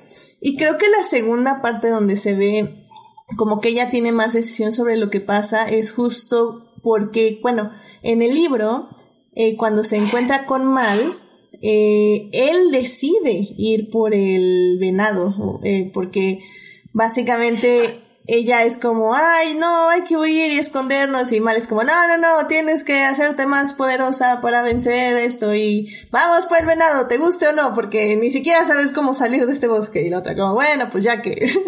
Entonces... Y en el libro, bueno, en el libro ella no quiere salvar a Ravka. También. Alina, Alina del libro es Basic Beach Right y es lo que de principio a fin ella lucha, ella lucha por su derecho, por su derecho de ser una basic bitch.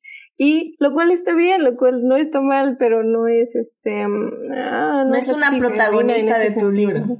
Sí. es una protagonista activa y, y ese es el problema. No me importa que seas una basic bitch, pero ten bolas para hacerlo. Sí, y, y, y, en la, y bueno, y en la serie, Alina decide ir por el staff, por el venado, porque ella se da cuenta que si no va ella por él, este Alexander o el general Kirigan va, va a tomar ese poder y pues va a generar un mal para todas las personas que viven en Rafka. Porque se dio cuenta, amiga. Se dio cuenta, amiga, efectivamente. Entonces, creo que esos dos cambios en específico me gustaron mucho de, de la serie, bueno, más bien del libro a la serie, porque hace más actual la trama, hace más, este, te acerca más a la protagonista y como tú dices, o sea, es una heroína en todo el sentido, es una chica que dice que no es nadie, que no es nada y que no quiere saber de nadie ni de nada, que básicamente nada más quiere hacer mapas y ya, y que la dejen en paz. Y se da cuenta, y tiene este el viaje de la heroína en todo el sentido. O sea, que va a descubrir algo extraordinario, se va a tener que adaptar a ello y va a descubrir que su misión al final del día es un llamado superior. Entonces, bueno, más bien ese es el viaje del héroe. Ella está ahorita pasando el viaje del héroe. Que bueno, para quien no sepa, el viaje del héroe y el viaje de la heroína son dos cosas diferentes. Ya veremos si si sí se torna en el viaje de la heroína, pero bueno, por el momento creo que es el viaje del héroe. Así que está, está padre. O sea, me gusta mucho que la serie dio esa vuelta. Y como bien decimos, eh, la incorporación de los cuervos en esta trama le da un buen balance, porque creo que si la serie solo hubiera sido eh, el libro de Shadow and Bone, la verdad sí hubiera sido un poquito aburrido, ¿eh? sí, sí, sí, sí. Sí, es muy difícil eh, de repente, sobre todo el primero, yo creo que es donde Alina de verdad está perdida. Este, eh, es muy difícil como que de verdad mantener el interés por un personaje que no quiere hacer lo que, lo que se está encontrando por, por hacer. Dices, bueno, ¿por qué? ¿Por qué ella entonces? Y este, y uff, prepárate porque el segundo también es, es bastante pesadito en ese sentido.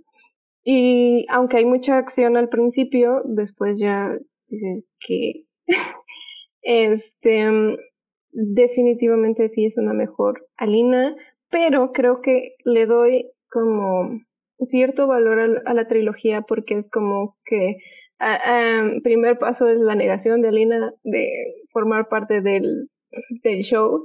Este, la segunda parte es em, regresar al show y este y la tercera parte es donde ya tiene un poquito más de dirección y, y ya sabe cómo, pero básicamente es como una maldición porque en el tercer no voy a decir nada. ya. Pero no, tiene que hacer lo que tiene que hacer. tiene que hacer lo que tiene que hacer. ok, ok. Y sí, mira, y bueno, también justo ya como para cerrar esta parte, creo que hay... Me gustaría tocar este rápidamente este debate. Eh, porque muchas personas, eh, antes de la serie, antes de que saliera la serie, comparaban mucho el ship de Darklina, de el Darkling de Alexander con Alina, con Rey y Ben solo. Oh. Sí, vamos a hablar de Star Wars. No, por favor. Se acabó, bye. Mira, y, aquí, aquí hay algo muy importante, un discurso que preparé. Yo este, precisamente por esto, estoy viviendo un, una, una situación en la que algo que es como de pocas personas y de ti y de que nadie más lo sabe y a que de repente muchas personas lo están hablando. Y eso es interesante y también es triste. Porque por una parte muchos de mis favoritos están haciendo muchos buenos comentarios sobre, sobre esta serie y es wow, es wow, no puedo creer que esta persona esté hablando de estos personajes que significan tanto para mí y que también amen, Six of Crows más que la trilogía y todo esto. este, pero por otro lado, yo sabía que los reglos no deberían tener acceso a Darklina porque este iban a llevarlo a otros lugares y pues es el es el encontrarse de los de, los fandoms más tóxicos que es el fandom de Star Wars, así como el fandom de los lectores de YA y el shipeo y eso. Entonces, sí, sí va a haber mucha basura en Twitter, sí va a haber muchos pleitos y muchos hot takes, pero este creo que bueno, yo lo que, lo que me interesaba eran las pues nuevas posturas y cosas interesantes que te pudieran sacar de estos, de estos personajes, pero no, desafortunadamente muchos reilos se fueron a, tienes que amar al abusador, tienes que amar porque él es, tu verdadero amor, él, el que te aísla, sí, el que te deforma el cuello, sí, él es tu amor, él, él, él es el verdadero amor. Y eso. Ay, sí, mira, en, en, ese aspecto lo que yo estoy obteniendo de todo este discurso es que, ¿qué pasa cuando realmente sabes a dónde va tu personaje? Porque, como digo, en el, en el libro se me hacía como súper obvio que el Darkling era malo. O sea, se ve a millas, a millas y la única que no lo ve es Alina, porque está lampareada. O, o, o viceversa. la tiene en la oscuridad. Tiene mucha luz. tiene mucha luz, se lampareó ella sola. Con sus espejos que usa en, en, la, en, el libro, que por cierto no están en la, en la serie. Que está, estuvo bien, pero bueno. Y, pero bueno, en la serie es entendible, creo, el ship y se ve increíble y, y amas el ship, la verdad es como, wow. Es natural, es natural. se da muy natural, efectivamente. Y ya cuando te dicen que le está manipulando y eso, dices, o sea, sí, pero también le hablando el corazoncito y se ve que la quería, etc. Pero bueno, oh my God. Eh, mi, mi punto, mi punto aquí es que la forma en que está escrito Alexander del Darkling es, es un personaje sin redención y se nota, de, o sea, con el final de la serie. O sea, realmente es un personaje que no va a tener redención, que es un personaje que es un villano, o sea, él, o sea, esas frases de Fine, make me your villain. Oh my god, yo me como casi casi me paré a aplaudir. o sea, me encantó. Pero esta es una frase de, manipulación, es como yo no acepto Exacto. estupideces. Pero tú eres la que me hace ver mal. Exacto. Pero ahí, ahí se ve la maldad. Ahí se ve la maldad porque es una persona que solo se va a dedicar a manipularla y no la va a. De hecho, Alina le dice en, esa, en la serie, y esa, esa parte me gustó mucho, le dice, si me hubieras tratado como tu igual, yo hasta te hubiera ayudado, pero no lo hiciste, decidiste hacerme tu esclava. Y tú así como, oh, ya lo sé, maldita sea. No creo que, o sea, no tanto que le hubiera ayudado, pero sí, o sea, hubiera, hubiera encontrado la manera de ayudar a los Grisha. Exactamente. es que tú estás haciendo. Y, debo decir que lo que he estado pensando en los últimos días es que fue un pequeño, gran error mostrar este cómo se hizo la sombra, porque precisamente Lee siempre deja mucho espacio para crear escenas y para crear este contextos muy interesantes y creo que el que salga, que, la sombra salga del trasero de The Darkling como que no me agrada. o sea, no literalmente, pero sí. Yo soy de what? No, era una nube que salía detrás de él. Detrás de él, no de su trasero. Literalmente. pero para mí es No, pero mira, creo que a mí me gustó la inclusión de esa escena porque te empatiza, o sea, te pone a empatizar con el villano y te pone de su lado. Pero al mismo tiempo te digo, o sea, se nota desde ahorita que la serie no tiene ninguna intención de redimirlo ni de hacerlo bueno, porque al final del día sí, podía haber sido una buena persona hace, hace siglos, pero todas las decisiones que ha tomado y que va a tomar de ahora en adelante van a ser malas. En cambio, por ejemplo, eh, y creo que ese es el problema de, del innombrable, que tiene dos letras, dos mismas letras en su nombre, porque no, no vio eso, o sea, pensó que, que Ben solo era ese personaje, cuando claramente, desde la primera película, Ben solo decía, me voy a redimir por cómo estaba construido su personaje. Entonces, creo que esa es la gran diferencia. Por ejemplo, creo que los, los shippers de Dark Lina saben muy bien que es el villano y lo van a seguir shipeando porque están completamente en su derecho y está bien. Sí. Pero, sí, sí, sí. pero eh, hasta todos los, shippers ven que evidentemente es el villano y que va a seguir siendo el villano. Los shippers de, de, de, bueno, los fans de Darkling, este, lo aman porque es, este, como si, porque no tiene escrúpulos, porque es, este, porque es el destructor de los mundos, lo aman porque es eh, irredimible. Y eso, dejarlo ser irredimible es, mm, mm, es muy interesante. Dejar, este, reconocer la relación que hay entre la luz y la oscuridad y cómo hay algo de romance en eso es mm, perfecto. Exacto. Pero también la agencia de ella y la, y que ella prefiere una familia y que ella prefiere un escudo a un corte es todo un simbolismo. Oh eh, bonito.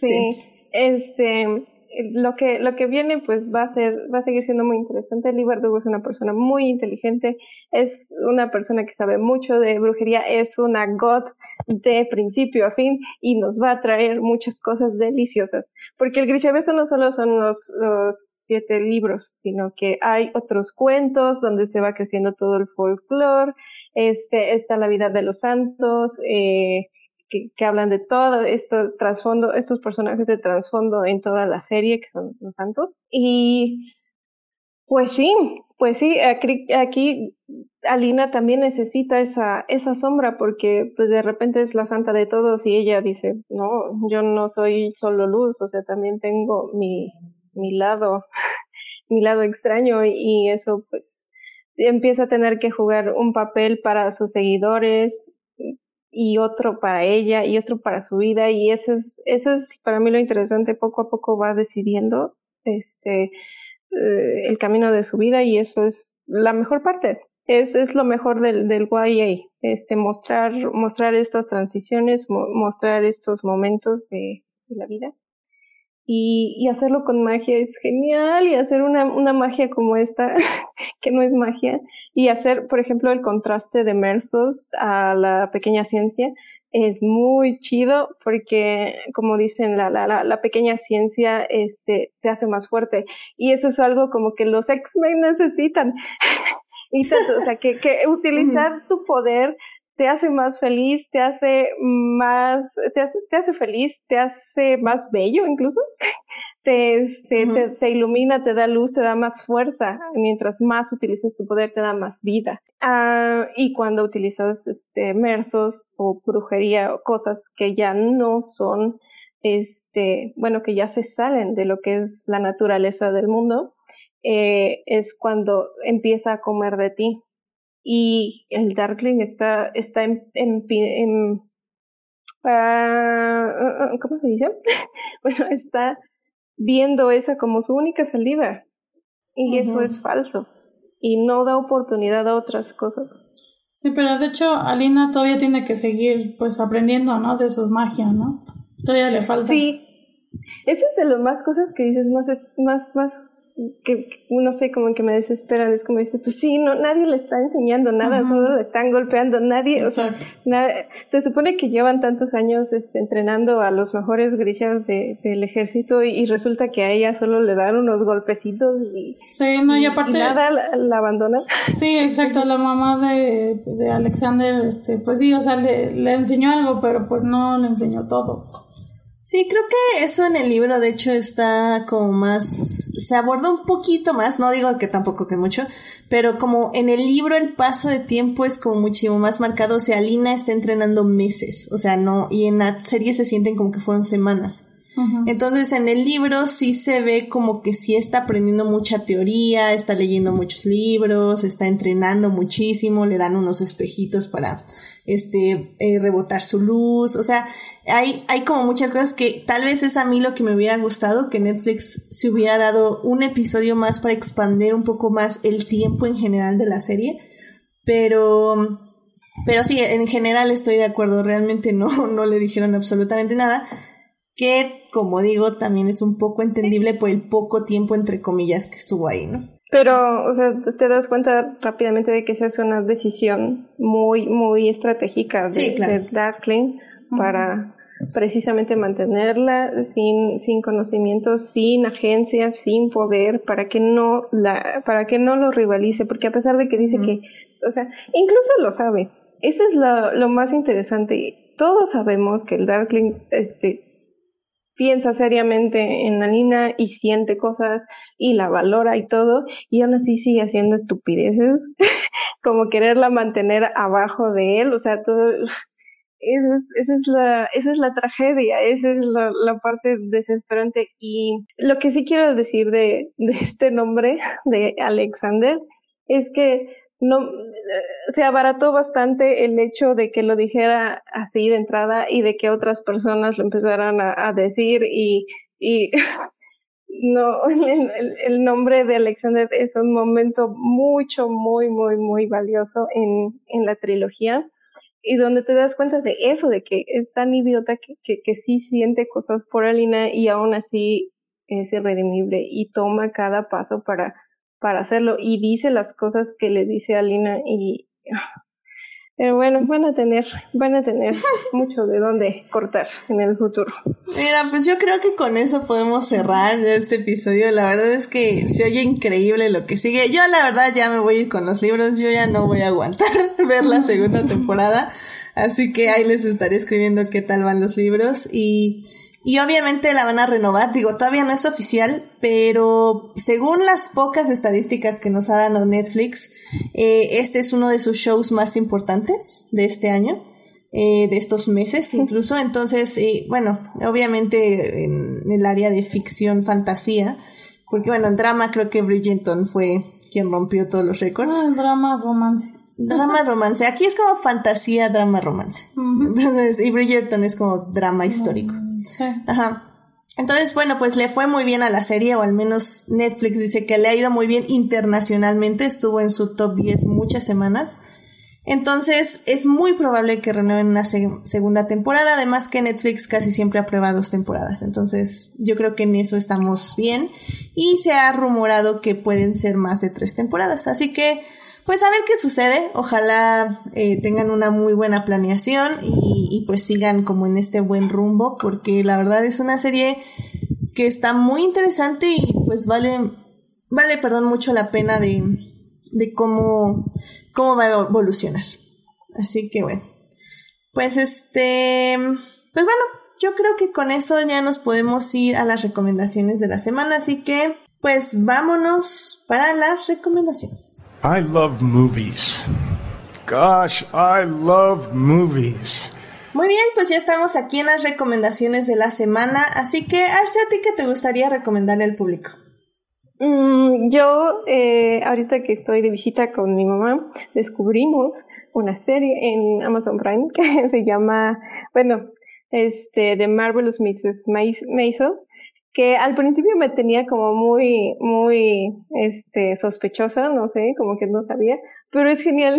ya después las dos estábamos, ya vamos a ver la serie, ya vamos a ver la serie, porque está, está súper divertida, es de una comediante, yo, yo, yo llegué sin saber nada, por eso no sabía si me iba a quedar, pero este, sí, es, es, es de comedia y es muy, muy bonita. Amazon Prime está haciendo cosas muy interesantes con, con, con los conceptos feministas. Este, he visto Direland, he visto Good Girls Revolt y he visto esta, este, Marvelous Mrs. Maisel y y tienen conceptos muy chidos y elencos muy chidos y las series están muy muy muy bien llevadas.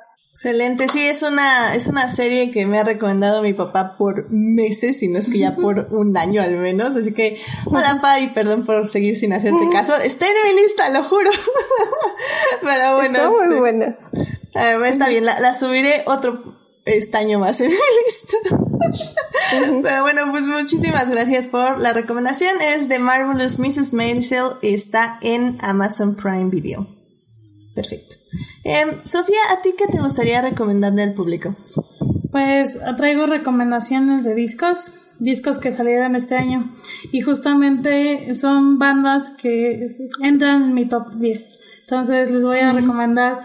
El primero es el de Épica, se llama Omega. Es una banda de metal sinfónico. El segundo que les recomiendo es el de Evanescence, de, se llama este, The Bitter Truth. Y es esta, es, pues es metal, es, no, no es metal, es como rock pop. bueno, No es new metal. Sí, es, es que se confunde un poco. Pero bueno, este, y el otro se llama, eh, bueno, es una banda de mm, alternativa electrónica, se llama London Grammar y este el disco se llama Californian Soil.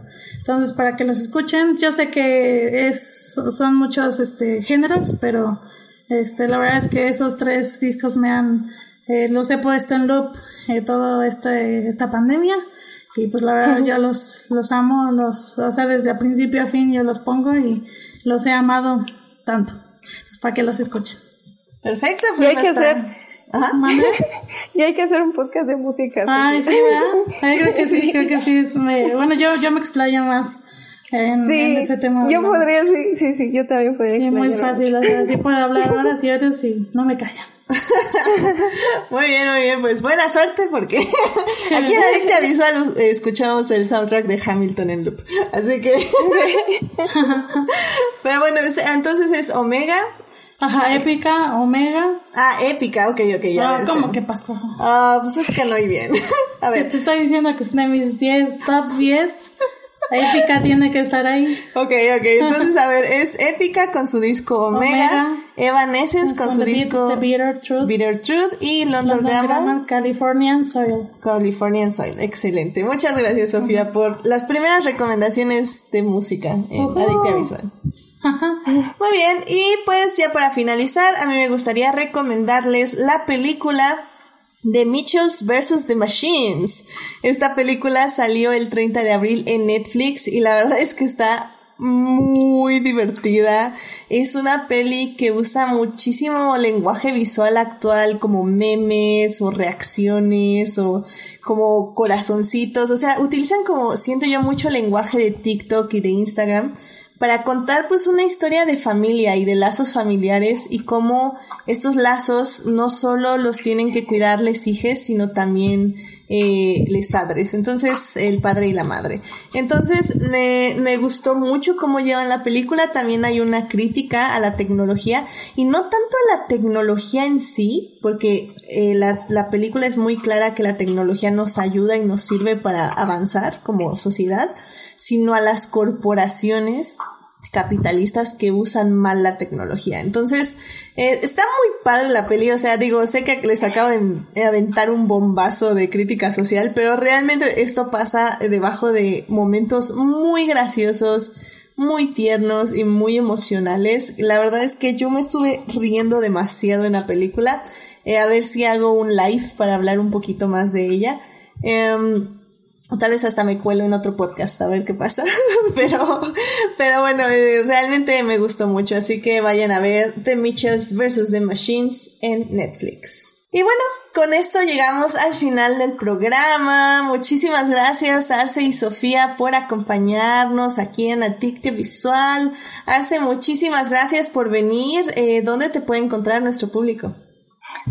A mí me pueden encontrar eh, tanto en Twitter como en Instagram como Arcadia, Arcadia-IX, como 9 en romano pero en minúsculas. Excelente, excelente. Muy bien, pues Sofía, muchísimas gracias por venir. ¿Dónde te puede encontrar nuestro público? Gracias por invitarme de nuevo y me pueden encontrar en Instagram y en Twitter como SSS Fallen Angel. Excelente, muchísimas gracias. Y bueno, también muchísimas gracias a quienes nos acompañan. Ah, perdón, perdón, perdón. A mí me pueden encontrar en HT Idea, donde cada vez hablo menos de Star Wars y más de Luis Hamilton en la Fórmula 1. Yay. Y bueno, pues ya saben, también a mí me... Eh, bueno, no, no, no. Ay Dios, ya me estoy haciendo bolas. Muchísimas gracias a quienes nos acompañaron en vivo. La verdad es que eh, ahora fue una transmisión muy tranquilita. Seguro muchas personas no han visto Shadow and Bone, pero yo sé que la van a ver por nuestra recomendación. Así que bueno, estuvo en el chat Uriel Botello, también pasó a saludar Héctor Guerra, que nos va a escuchar en diferido. Estuvo también Marcela Salgado, que nos mandó saludos. Muchísimas gracias por pasar aquí al chat. Em, también un especial agradecimientos, como siempre, a Julián García por las recomendaciones de animes, por los excelentes memes y por estar en Twitch, ahí acompañando siempre con el boot y este, y pidiendo este, cosas irrealizables ahora la bola 8 que está ahí este, en el canal de Twitch que está bastante divertida. Así que si quieren ahí, ahí en Twitch, ahí siempre está Julián para platicar con él o pues ya saben aquí con nosotras. Em, team Diferidos, también muchas gracias a quienes nos oyen durante la semana en Heartis, Spotify, Google Podcast y en iTunes. Este programa estará disponible ahí a partir del miércoles en la mañana. Ya saben, pasen a comentar aquí al canal de YouTube eh, si les gustó Shadow and Bone o si se van a leer los libros también porque están muy interesantes. Y pues bueno, no se les olvide seguir este podcast en Facebook. Eh, o en Instagram, que es como la plataforma principal donde estamos como Adictia-visual, donde estoy publicando reseñas de películas y series. Hay reels también de reseñas de, películas y series. Eh, también hacemos lives, trato de que sean al menos una vez por semana. Y bueno, pues ya también saben, pueden suscribirse al canal de YouTube y Twitch para que les avise cuando estemos en vivo. Saludos a Juan Pablo Nevado, a Jesús Alfredo, a Joyce, a Fernando, a Jessica y a Taco de Lechuga, quienes nos acompañan en las redes todos los días. Y bueno, pues la próxima semana tenemos un programón porque ya entramos a la época de aniversarios y justamente en la semana estaban posteando en Twitter que se cumplieron 20 años de la alfombra roja de la gran película llamada Mulan Rouge. Eh, oficialmente su estreno fue el 16 de mayo, así que por eso yo lo programé para la siguiente semana. Y en México se estrenó como una semana después, como... Ah, no, creo que en junio. Pero bueno, un mes después. Pero bueno, Mulan Rush cumple 20 años, entonces obviamente va a haber karaoke, vamos a cantar, vamos a llorar, vamos a reír, vamos a bailar. Nada, va a estar increíble. muchos diamantes. Muchos diamantes, obviamente. Entonces, se va a poner bueno a mí, a mí me encanta esa peli. Hace años que no la veo, entonces también volverla a revisar este fin de semana va a ser muy, muy divertido. Y pues la amo. Así que obviamente a ver si podemos traer a nuestra experta en musicales y también ya ahí lancé una o dos invitaciones, así que estaremos hablando de esto la próxima semana. Pero muy bien, pues bueno, que tengan una muy linda semana, cuídense mucho, por favor, este, no salgan, de ser posible. Digo, yo sé que ya estamos en semáforo amarillo para votar, pero tengan mucho cuidado, sigan usando cubrebocas, sobre todo porque todavía no tenemos vacunas todas las personas que tenemos que tenerlas. Así que vamos lento, vamos lento, pero esperemos que seguros. Así que bueno, cuídense mucho, muy buena noche. Nos vemos.